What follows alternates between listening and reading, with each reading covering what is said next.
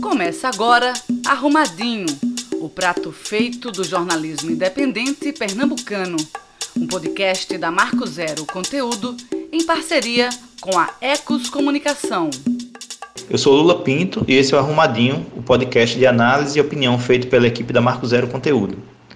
Hoje é 9 de julho e o país segue há 21 dias sem ministro da Educação. Estão aqui comigo Inácio França e Lécio Portela nos comentários e a gente começa essa 11 edição tratando inicialmente do desastre causado pela passagem do bolsonarismo no principal órgão de planejamento e gestão da educação no país. Lembrando que a gente está gravando em casa, é, respeitando o isolamento social, então é possível que você ouça um ou outro barulho, tem a ver com essa situação em que a gente está fazendo o arrumadinho. Em um ano e meio, o Ministério da Educação já teve três ministros e se transformou em uma arena de disputa entre a ala inspirada pelos delírios conspiratórios do astrólogo Olavo de Carvalho, a truculência pragmática dos militares e a influência crescente dos evangélicos. A passagem de Weintraub intensificou essas disputas e evidenciou o descaso com a educação pelo atual governo. A pergunta que fica é: o que essa sequência significa?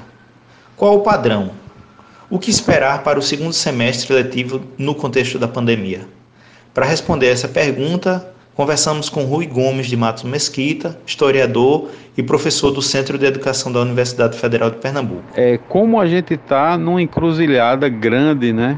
Porque no fundo a gente, a gente quando vive uma, uma, uma quebra de um, de um processo democrático, a gente termina defendendo com unhas e dentes uma normalidade que, se a gente for olhar direitinho, não, não era tão normal assim, é?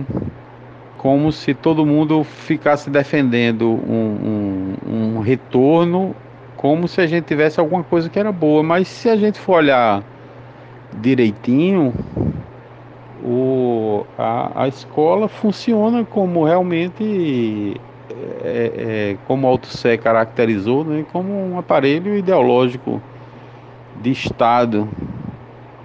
E como tal, a gente tem assim muitas prisões e muitas amarras que são, que são construídas né, na, na escola.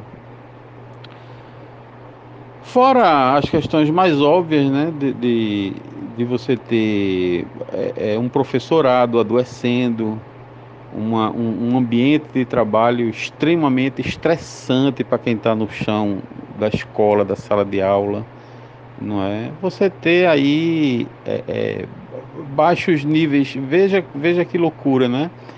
A gente, a gente tem baixos níveis de, de, de, de aproveitamento da, da qualidade de ensino nesses testes de larga escala e, e, a gente fica falando de uma qualidade da educação, mas raramente se questiona que qualidade é essa, né? Que, que, é, que modelo, que patamar é esse que se quer chegar, né? Porque a, a escola, enquanto, enquanto forma, a forma escolar, ela em si é desterritorializada no sentido de, ser, de, de, de, de estar, digamos assim, distante das questões sociais, não do, não do ponto de vista das temáticas, mas da, da vida das pessoas, distante das comunidades, não é? Então você tem é, esse distanciamento da vida que é uma coisa real e que geralmente a gente não questiona. A gente educa na escola para uma sociabilidade de mercado que no fundo, no fundo, é, é, é, é para as pessoas galgarem um, um, uma, uma estrutura simbólica aí que vai dar a elas a possibilidade de colocação no mercado, mas nem isso as escolas têm conseguido realmente, não é? é, é mas cultiva o, o, o, esse, esse padrão de sociabilidade que é do, do, do consumo, do mercado, não é? Você, você tem assim uma, uma, uma folclorização do outro, apesar de a gente ter que reconhecer, por exemplo, que uma é, é, que a lei 10.639, 11.639 são leis é, importantes, né, para a inclusão da história e cultura africana, a questão indígena também. Mas no fundo a gente tem a desqualificação total para isso, não é? A gente tem uma folclorização desse outro, porque simplesmente é uma se fala de uma alteridade, mas sem um, um, um, necessário e, e real reconhecimento do outro, não é? A gente a gente não considera que, que as formas não considera a existência mesmo de, de, de, de outras matrizes civilizacionais no Brasil. E, portanto, essa, essa ficção aí, que é o Brasil, é o que termina controlando os, é, é, os recortes curriculares, né? que termina ficando aí um, um, um conteudismo impressionante a gente tem a, a, a, prevalência né, de, uma, de um conhecimento lógico formal que é distante desses outros modos de, de vida, modos de estar no mundo, etc. Então as questões que tem que ser planteada para a escola hoje são, são muitas e elas não cessariam é, é, a gente tendo aí uma, uma, um reposicionamento político saindo dessa, dessa ladeira abaixo que a gente está, né? Mas se eu conseguir fazer bem o contraste, a gente tinha um sistema que eu vejo que é falido e que o que o governo Bolsonaro faz é mostrar uma incompetência real de gerir essa massa falida. E é o que a gente fazia antes de alguma maneira. Arrumadinho, seu prato feito de opinião e análise das notícias mais importantes da semana, pela equipe da Marco Zero Conteúdo. E aí fica a deixa, é, Laércio e Inácio, como é que vocês estão vendo essa situação? Essa terra arrasada que o, que o professor Rui Mesquita cita aí, eu acho que não vai mudar a tendência é que não mude isso no segundo semestre, infelizmente, né? É até, é até seria muito bondoso, é até, é até bondoso da nossa parte falar que existe uma política educacional do governo Bolsonaro.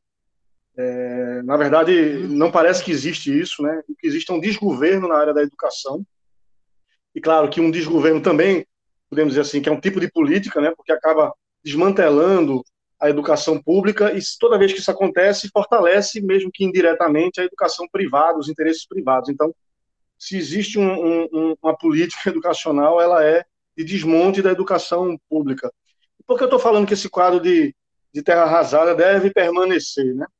Porque é, é, a gente pode analisar aqui os perfis dos, dos cotados para assumir o lugar do Decotelli ou do Abraham Weintraub, né, que saiu aí no dia 17 de junho, 18 de junho, quase um mês atrás.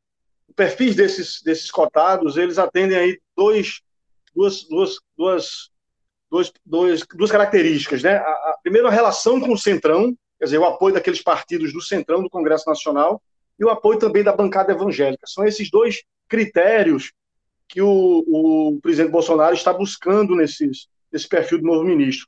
E aí tem os nomes do pastor Milton Ribeiro, ele é ex-vice-reitor da Universidade Mackenzie, em São Paulo, professor da UNB, Ricardo Caldas, e o Anderson Correia, que é o, é o favorito, né? Ele é reitor do Instituto Tecnológico da Aeronáutica. Os três têm o apoio da bancada evangélica, ou seja, aquele discurso ideológico, conservador, deve permanecer na próxima gestão. E no caso do Anderson, ele larga na frente, o Anderson Correia, presidente do ITA, porque ele tem o apoio dos militares. Lembrar que o Decotelli, Carlos Decotelli, que caiu agora, né, na semana passada, era também tinha também o apoio dos militares. E aí, qual é o problema? Na verdade, assim, na conta política, o Bolsonaro está levando muito mais em conta a questão da governabilidade, da estabilidade do governo no Congresso Nacional, do que propriamente uma proposta ou uma forma, formulação de política educacional para o Brasil, né? Então, assim, digamos que assim, o, a, a origem de vício permanece, então, eu acho que, infelizmente, a gente deve ter um, um segundo semestre ainda com o ministro com esse perfil, embora tenha é, características ali técnicas, entre aspas, mas com um perfil ainda político e atendendo às demandas do, do, do campo conservador e ideológico, olavista e também evangélico. Inácio, o que, é que, tu, que é que você conseguiu apurar aí nesse levantamento que você fez? Bom, é, é, conversei com o diretor de escola, com coordenadora de escolas, é, é com professoras da rede pública nesses últimos dias, é, e o que, o que dá o que dá para deduzir a partir, o que dá para entender, né, a partir dessas conversas e nesse cenário, esse cenário onde a educação está sem comando, é, tem o outro lado, né? O outro lado são milhares, milhões de estudantes, milhões de crianças e adolescentes, milhões de jovens do ensino universitário que aguardam uma definição, aguardam a definição seja é, do, de um fim cada vez que parece cada vez mais distante da pandemia, é, definição de procedimentos, de, de, definição de datas possíveis ou prováveis de volta às aulas, volta à aula que vai acontecer é de maneira muito irregular de maneira muito, muito assimétrica, né? é, não só no país, mas dentro de um mesmo estado, dentro de uma mesma unidade da federação. Provavelmente aqui, por exemplo, em Pernambuco, as aulas do Recife vão voltar antes das aulas de Petrolina ou das aulas de Caruaru. É, é, e mesmo assim há riscos de volta às aulas, passa um mês, dois meses, e há um risco de, de um, de um retorno à casa, né, ao, ao online porque é, é, é, o comportamento da pandemia nos outros países onde ela teve seus números controlados inicialmente demonstra que há é, é, é que o efeito bumerangue acontece mesmo, né? principalmente se, se países que fecharam tudo, que fizeram lockdown, o efeito bumerangue acontece. Imagine aqui no Brasil, onde é essa bagunça, onde é essa esculhambação toda. então, então a situação desses, dessas crianças e adolescentes é, que já é assimétrica antes, como o professor Rui Mesquita fala, o, o, o normal, o antigo normal já não era bom, esse novo normal é de uma, é, é, é, é de uma injustiça, né? ressalta a injustiça muito mais ainda, porque se, os, é, se algumas escolas particulares conseguem é, manter é, um nível mínimo de aulas online, através das, das ferramentas da tecnologia da informação, a maior parte das escolas públicas do Brasil, com exceção do, de cidades que não têm bolsões de riqueza, né, como no, na região metropolitana de São Paulo, é, é, mas a maioria das escolas públicas do Brasil não conseguiram ma manter um nível mínimo de, de, de, aulas online. Assim. As aulas estão são mi milhões de crianças, adolescentes e jovens com o seu ano letivo já completamente é, é quase cancelado, né? E, e já vendo 2021 já ameaçado. Então há uma, há uma espera grande e as autoridades não sabem o que fazer. Ou, ou, ou, estão nesse quadro de omissão que, e de espera, ou não sabem o que fazer. Mesmo as autoridades estaduais, tal que tem algum nível de responsabilidade, também não sabem o que fazer. Não só em relação à data, mas em relação a procedimentos. E o depois, como é que vai ser a retomada é, é, dos instrumentos de avaliação, dos Enems da vida e, e, e dos provões, é, é das provas de, de, de DEB, quando você tem essa, essa coisa tão assimétrica de, de escolas públicas sem aula, sem aula quase nenhuma, escolas particulares com algum tipo de aula, escolas particulares com é, conseguindo dar um ritmo de normalidade nos locais mais ricos. Como é que fica isso depois? Então há uma espera e uma espera muito angustiante, né? Que essas eh, crianças e adolescentes é um, é um, é um quadro meio invisível, só sabe quem está com as crianças em casa, estão com a saúde mental ameaçada, não só o ensino, não só não só o, a, a, questão do aprendizado, mas a saúde mental de equilíbrio emocional completamente é, é, em risco ou já ou já com, é, convivendo com os efeitos disso. Inácio, eu acho que eu concordo contigo e vejo, inclusive, que assim o grande tema que devia ser tá, tá sendo discutido agora do ponto de vista educacional do Brasil é, é, a desigualdade, né? Quer dizer, a gente já vive um processo histórico de desigualdade na educação, que é o acesso ao conhecimento e o acesso, portanto, também depois lá na frente ao mercado de trabalho, a, a construção de narrativas também, quer dizer, você tem uma, uma invisibilização de setores da sociedade que começa a acontecer a partir da escola, né? E num processo de pandemia que a gente está vivendo, essas desigualdades se tornaram ainda mais agudas, e era para a gente estar tá discutindo isso. Esse devia ser o grande tema agora, como reduzir os impactos da desigualdade históricas da educação com aqueles, é, espera-se, circunstanciais, conjunturais da, da pandemia. Eu, eu, tenho um dado aqui que os concluintes do ensino médio de 2018 três de cada dez concluintes do ensino médio de 2018 não tinham acesso à internet. Isso significa que pelo menos um terço aí dos estudantes hoje, se a gente esse dado, talvez esse dado inclusive tenha piorado, né? É, é, 30% dos estudantes que estão estudando agora, né, para o, é, o, acesso à universidade através do Enem, não tem acesso à internet. Então você vê aí que como essa desigualdade tende a se aprofundar. O Enem, inclusive, eu acho que é um bom exemplo das omissões do, do Ministério da Educação na gestão Bolsonaro. Né? Vocês lembram que o Enem estava marcado para novembro. Quando a gente está falando do Enem, está falando de 5,8 milhões de estudantes do terceiro ano do ensino médio que se inscreveram para fazer o Enem. Né? Em Pernambuco são pouco mais de 300 mil. É... E aí a gente está lembrando que o Enem estava marcado para novembro. O governo, o, o antigo ministro Abraão Weintraub, né, que saiu fugido do Brasil, né, no meado ali de junho, quando deixou de ser ministro, ele não queria mudar essa data, era um pleito de todos os estudantes, ou da maior parte dos estudantes, digamos assim, porque estão com a, a, capacidade de estudar prejudicada pela falta de acesso à, à, internet nas suas casas, especialmente aqueles do ensino, do ensino público, e por muita pressão desses estudantes e por uma decisão do Senado que votou pelo adiamento, quer dizer, o Congresso Nacional veio em, em, em favor, digamos assim, dessa demanda social dos estudantes contra o governo e determinou que teria que se mudar da data, adiar da data. Né? Houve uma consulta pública para que essa data, e o resultado, a, a, ampla maioria dos estudantes votou para que a data da, do Enem fosse é, em maio do ano que vem, para que todo o processo tivesse restabelecido, né? torcendo para que isso aconteça, você tivesse pelo menos o retorno nas aulas presenciais e, e, menos desigualdade nessa capacidade de, de acesso ao ensino. No entanto, o governo anunciou ontem, na quarta-feira, 8 de junho, que as, as, as provas vão acontecer em janeiro. As, as, esse ano a gente vai ter provas em papel, 17 e 24 de janeiro, e, em, e por meio digitais, que é o primeiro ano que vai se tentar fazer isso, de 31 de janeiro a 7 de fevereiro, ou seja, não atendendo o pleito que era dos estudantes. E quando o governo, Entraub, lançou a consulta pública, disse, o INEP disse, vamos acatar o resultado. Isso não aconteceu. É... E veja, tudo isso sendo decidido no âmbito de, uma, de um organismo que não tem um ministro da Educação que está acéfalo, digamos assim, na sua, na sua coordenação. Eu queria trazer outros dois exemplos que mostram é, essa omissão do governo federal em, em, em temas e assuntos que vão ser muito importantes daqui para frente. O Congresso Nacional Brasileiro está discutindo agora o Fundeb, que é o fundo que financia a educação básica no Brasil. É um dos principais fundos educacionais, né?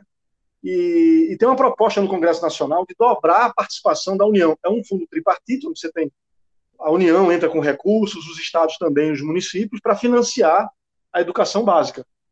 E está sendo discutido no Congresso Nacional é, uma remodelagem desse, desse, desse fundo para que você tenha mais recursos do governo federal. Que o governo federal, porque a pandemia esvaziou a, a arrecadação, tanto dos municípios quanto do Estado. Também na União, mas muito menos na União, porque você sabe que as transações comerciais, ou seja, os impactos mais diretos das transações comerciais que foram bloqueadas com a pandemia, é, é, é, as arrecadações fortalecem municípios e estados. Isso deixou de acontecer. Então, está lá no Congresso uma proposta que aumenta, dobra de 10% para 20% da participação da União. E, no entanto, é...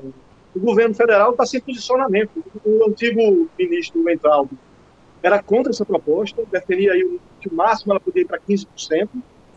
E aí, digamos assim, essa discussão está meio que bloqueada no Congresso Nacional pela falta de um interlocutor político importante, que seria a figura do ministro da Educação. Outra coisa gravíssima, amanhã, no dia 10 de, de julho, 12 dos 24 conselheiros do Conselho Nacional de Educação, que é quem formula a política, inclusive com a participação da sociedade civil, e também fiscaliza as atuações do Ministério da Educação, metade dos conselheiros perdem os seus mandatos amanhã. E para que novos conselheiros venham é, ocupar os espaços e, e, fazer o conselho, digamos assim, voltar a ter possibilidade de atuação e fiscalização, você precisa da nomeação pelo, pelo ministro da Educação. É o ministro, na verdade, o ministro faz as indicações e o presidente assina. É muito pouco provável que tudo isso aconteça sem o ministro da Educação. Então, a gente vai ter, a partir de amanhã, o Conselho Nacional de Educação, que é uma peça fundamental do controle social, esvaziado. E a Câmara de Educação Básica, que é aquela que define as políticas, fiscaliza a educação básica, tão importante nesse momento de pandemia, fica sem quórum para tomar nenhuma decisão, enquanto o ministro da Educação está esvaziado esse processo. Ser for nomeado e indicar os, os, os futuros conselheiros ao presidente. Quer dizer, uma situação é, claríssima de omissão e de, de falta de, de, de coordenação uma política que é tão importante que é essa da educação no Brasil. Ou seja, é um conjunto de omissão, insegurança, instabilidade institucional, esvaziamento dos modelos de participação, que tem uma relação de continuidade com um processo de desconstrução maior da democracia que é o que a gente está vendo, né? Bom, nesse segundo bloco, que eu queria já começar agora, a gente ficou de discutir o xadrez das articulações políticas aceleradas pela definição da nova data das eleições. As novas datas são 15 de novembro, primeiro turno, e 29 de novembro, segundo turno, para eleger prefeitos e vereadores em 5.568 municípios do país. Inácio Laes, como é que vocês estão acompanhando essas articulações? O que é que vocês trazem para a gente? Bom, deixa eu, eu começar aqui. É o Inácio que está falando. É, primeiro é o seguinte, as eleições acontece em novembro, ou seja, daqui a quatro meses e meio, e não está cedo para se falar disso. Na verdade, se nós estivéssemos num ano normal, se estivéssemos seguindo o calendário convencional, a essa altura do campeonato, em julho, as articulações já estavam todas, as alianças estavam todas montadas, os nomes já estariam definidos, já teríamos não sei quantas pesquisas já de, é, de sondagem de voto, é, estaria todo mundo já com as equipes montadas para começar a campanha. É, é, parece cedo, porque nós temos essa outra grande agenda, que é a agenda da pandemia e a agenda é, é, é da crise política é, criada e, e, acentuada por Bolsonaro, que tornam o, o, a discussão da eleição, parecem fazer da, a, a discussão da eleição municipal algo distante, mas não é. É, aqui no Recife, aí eu focando, né, tirando do cenário mais nacional e trazendo para o cenário local, mais local mesmo do Recife, da capital de Pernambuco, é, o, o, o, o, cenário me parece muito em torno é, é, há os dois campos de direita e de esquerda, né, do bolsonarismo e tal, mas há, é, é, é, há uma fadiga de material, é uma, há, um cansaço da gestão dos oito anos de prefeitura de Geraldo Júlio, agravado por, pelo fato do, do PSB no, estar no governo do Estado já desde, 2000, desde 1 de janeiro de 2007, ou seja, há 13 anos e meio. Então há uma fadiga de material, há um cansaço, há um que, que favorece o discurso da oposição, que favorece o trabalho de quem for oposição. É, e a oposição não está só definida no campo da direita, do, no campo do bolsonarismo, por exemplo. É, no campo do bolsonarismo, especificamente, que teve, né, o Bolsonaro teve uma, uma expressiva votação é, na, em 2018, na eleição presidencial, e é em torno dessa, da, da, da herança desses votos, é em torno de, desse bolsão de votos que os, que os candidatos bolsonaristas vão, é, é, vão trabalhar. E aí nós, me parece que tem dois grandes nomes do bolsonarismo. Assim, o, o Daniel Coelho, é, que, que sempre se colocou com uma posição mais de centro, aquela coisa do jovem, a novidade e tal, para a novidade verde, quando ele, ele era ainda do Partido Verde. E, é, ele, ele busca, ele está buscando essa aproximação com a, com a extrema direita, apesar dele não ter esse, esse perfil, pelo menos esse histórico, mas ele está, é, é, digamos, baixando o nível do seu, do seu repertório, da, do seu discurso, inclusive se criou perfil naquele, naquela rede social de extrema direita onde estão os filhos de Bolsonaro, que os filhos de Bolsonaro estão fazendo propaganda, para tentar fazer o diálogo com esse eleitorado. O outro nome do bolsonarismo é a Patrícia Domingos, que é uma delegada é, é, que foi afastada no governo Paulo Câmara por estar tá sob suspeita, sob acusação de estar tá direcionando investigações para poder fazer uso político dessas investigações. É, ou seja, ela é mais lavajatista do que bolsonarista. É, resta saber se esses dois nomes, se eles vão ter coragem de se vincular tão fortemente a Bolsonaro logo no começo da campanha, porque não se sabe o que pode vir é, do Rio de Janeiro, lá das investigações das investigações da, da, do caso Queiroz, do caso Rachadinhas, e não se sabe o que pode vir de Brasília no caso das, das investigações das fake news, assim, algo que pode, que pode atrapalhar muito é, o discurso anticorrupção, anti-moralista é, é, de candidatos como Daniel Coelho e Patrícia Domingos.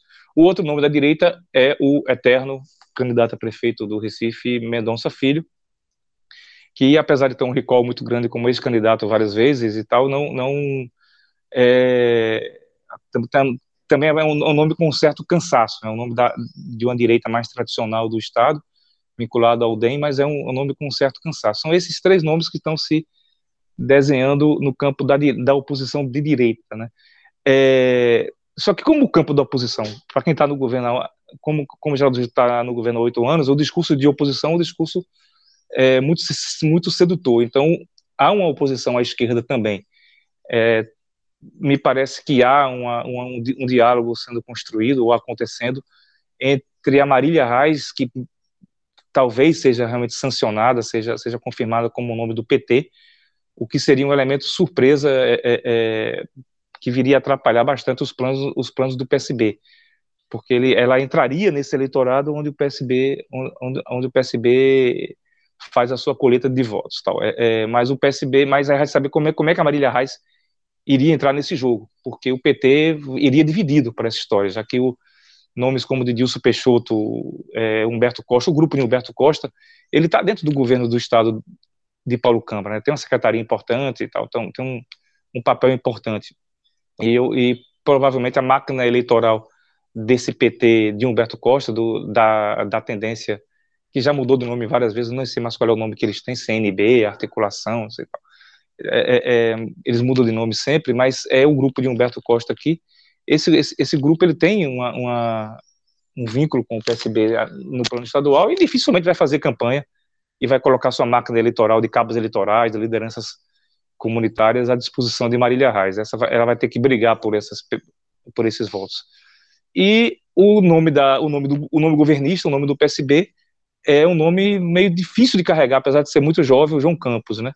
é um nome difícil de carregar porque tem um peso do sobrenome, aquela coisa da, da, da, da, da herança familiar, além, além da herança da herança política do PSB, da herança familiar, que, que, é, é, que, é, que é uma coisa difícil de ser, difícil de manejar no, no quadro eleitoral, numa campanha, numa campanha eleitoral, é, é, se vender a imagem do João Campos como tendo brilho próprio, não apenas e não apenas o brilho do seu falecido pai Eduardo Campos, o brilho do avô Miguel Arraes.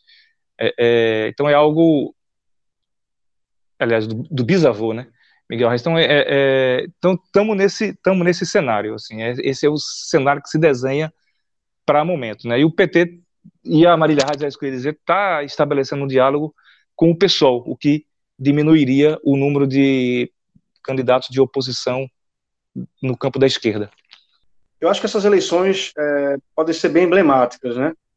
E eu acho que ela, falando aí no, no Brasil, né, eleições municipais no Brasil, ela é, é, é, acho que é muito importante que a gente fique de olho no resultado dessas eleições, como especialmente como os partidos vão se configurar, indo aí, digamos assim, para aumentando a, a, a visão aí para nacional, saindo do Recife e ampliando isso, para a gente entender quais são, como é que as forças, especialmente as forças conservadoras de apoio a Bolsonaro, é, vão, vão, que tipo de desempenho elas vão ter agora, que isso pode ser muito importante para o futuro.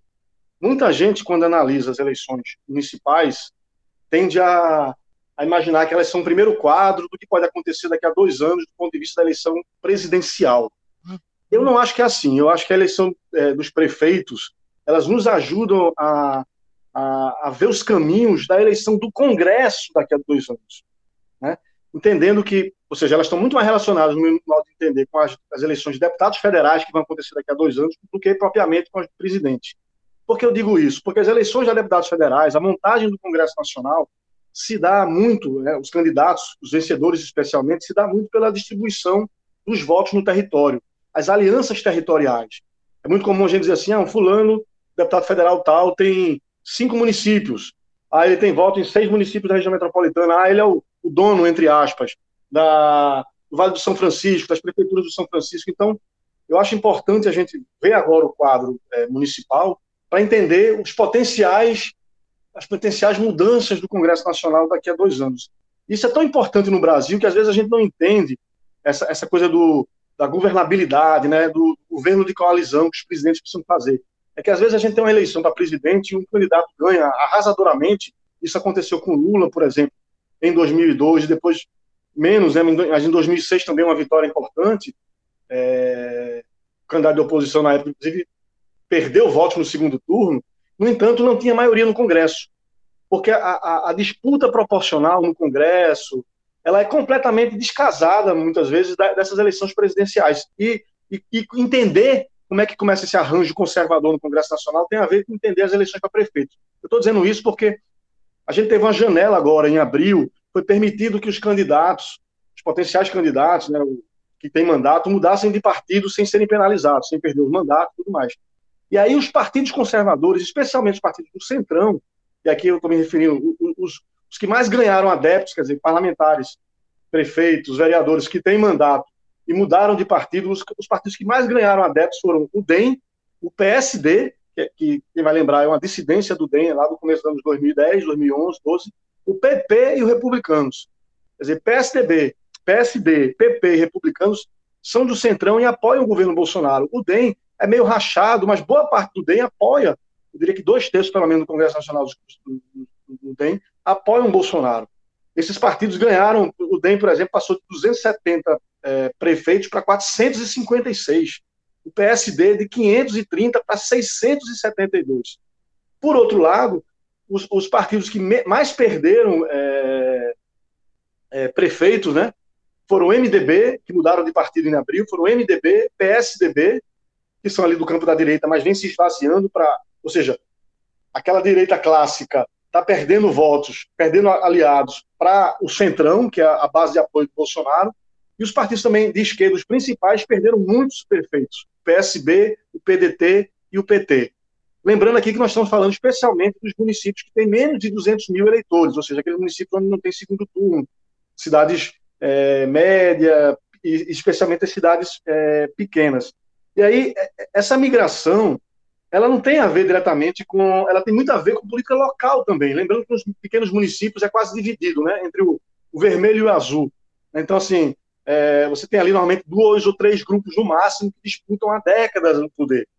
O problema que está acontecendo no Brasil é que esses grupos estão se.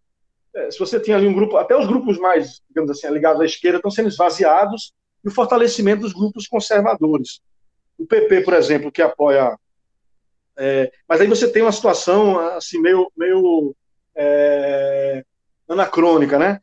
O, o, o, apoio federal não é a mesma coisa local, o que mostra que as realidades locais são diferentes. O PP, por exemplo, que apoia Bolsonaro, ele é um partido extremamente conservador e que apoia Bolsonaro, ele é aliado do PT, do PCdoB e do PSB, aonde a esquerda é governo. Ou seja, são, são partidos extremamente governistas.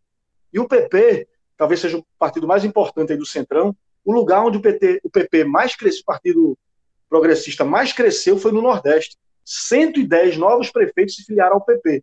Ou seja, tem uma onda, essa onda conservadora, ela continua fortalecida e continua é, gerando frutos no campo da direita. Então é importante a gente ficar muito de olho nesse crescimento. Como eu disse, o MDB, o antigo PMDB e o PSDB, que são as, a direita clássica, perdendo os partidos do Centrão ganhando novos prefeitos que vão ser candidatos à reeleição. E partidos como PT, PDT e PSD, o PSB, inclusive, foi o partido que mais perdeu prefeitos, perdeu ao todo 92 prefeitos.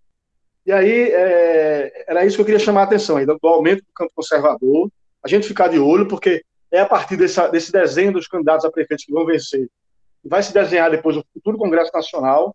Então, essa é uma eleição muito importante. Acho que a pandemia vai jogar um peso nisso, né? Os prefeitos que foram extremamente omissos podem perder eleições, e aqueles que se deram, que de alguma forma conseguiram organizar a resposta à pandemia melhor, podem ganhar, mas não é isso que pesa mais, né?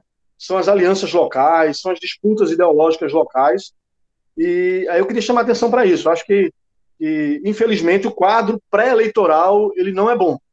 Os grupos de, de do Centrão estão avançando é, e avançando no Nordeste. Como eu disse, o PP, o principal do Centrão, tem 110 novos prefeitos. É uma coisa para a gente ficar de olho, porque essa eleição para prefeito vai, lá na frente, repercutir no futuro Congresso Nacional. Lembrando que a gente já tem um Congresso Nacional mais conservador da história. Ok, Inácio, Laércio. Acho que a gente chegou aqui na, no momento das dicas de quarentena, né? É, e aproveitando você que está ouvindo a gente, você também pode mandar suas dicas por um dos canais da Marco Zero, ou no Facebook, ou no Twitter, ou no Instagram. Manda para a gente a sua dica, que Queria, queria saber quem, quem é que quer começar com a sua dica, Inácio Flash. Vem aí, as dicas da quarentena. Eu posso ir, então, a Inácio está falando mais uma vez. É, bom, a minha, a minha, a minha dica é para tentar encontrar um motivo de riso, né? um motivo para rir. É difícil, está difícil nesse cenário já de tanto tempo, tantos meses é, de distanciamento, de notícias muito ruins, de, de crise política, é, encontrar motivo para riso. Mas eu encontrei, é, talvez ajuda do meu filho caçula, que me indicou aqui um, um, canal no YouTube que eu não conhecia, é, que é bem conhecido aí do público jovem, chamado Os Barbichas. Os Barbichas com X, no lugar de CH com X, Os Barbichas. Os Barbichas é um trio de três rapazes é, é, que faz sketch de humor no YouTube. É, tá tudo disponível no YouTube, não paga nada. São sketches rápidos, quatro, cinco minutos. São dezenas de à, à disposição, com um humor bem mais nonsense, bem mais sem noção e também mais inocente é, do que, por exemplo, o humor mais escrachado do Porto dos Fundos.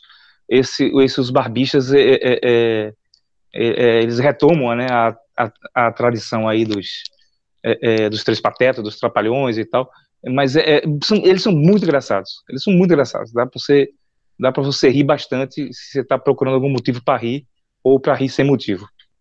É, a, minha, a minha dica, Inácio Lula, é, é no campo da educação, né, já que a gente estava discutindo educação no primeiro bloco, é o documentário Bora Ocupar, eu tive o prazer de, de, ser convidado aí e ajudar aí também no roteiro e fiz as entrevistas, um documentário que está no YouTube, você pode botar lá, documentário Bora Ocupar, ele tem quase uma hora de duração e média-metragem, digamos assim, e foi feito de uma maneira muito bacana, assim, muito colaborativa. Ele conta a história das ocupações das escolas públicas é, no Grande Recife, em 2016, quem lembra, né, que os estudantes ocuparam as escolas no Brasil, foram mais de mil escolas ocupadas no Brasil todo, contra a, a PEC do fim do mundo, né, que era do teto de gastos, inclusive reduzia os recursos o futuro aí na, na educação, saúde e tal, também contra a reforma do ensino médio e o projeto de escola sem partido. Então, assim, em, em, em, na região metropolitana, quase duas dezenas de escolas foram ocupadas, e pela Marco Zero, eu como repórter fui várias, fiz várias matérias, né, na época com Samarone Lima, também colega nosso na Marco Zero, em várias escolas, e depois fui convidado para esse projeto, que é bem legal, ali tem estudante, é, o documentário quem fala são os estudantes, né? Então você tem estudantes da, da Escola Municipal Nilo Pereira, que fica ali em Casa Amarela, do EREM Cândido Duarte, em Apipucos, da Escola Barbosa Lima Sobrinho, da, que fica ali na Avenida no Magalhães, contando como foi essa experiência de luta, de resistência, o quanto eles aprenderam com tudo isso. Eu acho que é um nesse momento que a gente está vivendo aí de tanta, de tanta opressão, né? Especialmente de desigualdades, especialmente no campo da educação, o documentário ele pode ser uma inspiração para os, os, estudantes que estão aí, na, especialmente esses do, secundaristas, né, para a luta também, para a resistência. Ele, o massa do documentário é que ele foi feito pelos próprios estudantes, assim, tecnicamente, do ponto de vista de, de edição de vídeo, de captação de vídeo, de áudio. Tem problemas técnicos? Tem. Mas o, o massa é que assim foi construído, porque não é uma coisa profissional, é foi construído no âmbito dos próprios estudantes, Muitos deles que trabalharam na técnica foram estudantes da ocupação, então foi uma experiência muito massa e está lá disponível, aberta no YouTube. Está lá documentário Bora Ocupar e vocês podem ver. Beleza. A minha, a minha dica é o Fest Curtas Fundagem, que é o primeiro festival nacional de curtas do cinema da Fundação online. Vai até o dia 12 de julho, agora, o domingo. São 44 filmes de 14 estados, você tem de, de tudo, você tem animação, mas são todos cursos, é, documentários, animação, e estão disponíveis no site festcurtasfundagem.com.br até o dia 12, domingo. Acho que é uma boa pedida para ver a produção praticamente do país todo, é, no formato que é possível nesse momento de isolamento social. Bom, essa é a primeira, essa foi, essa foi a 11 primeira edição do Arrumadinho. A gente fica por aqui. Até a próxima semana. Tchau. Você ouviu Arrumadinho, podcast da Marco Zero Conteúdo, em parceria com a Ecos Comunicação. Toda quinta-feira, duas da tarde.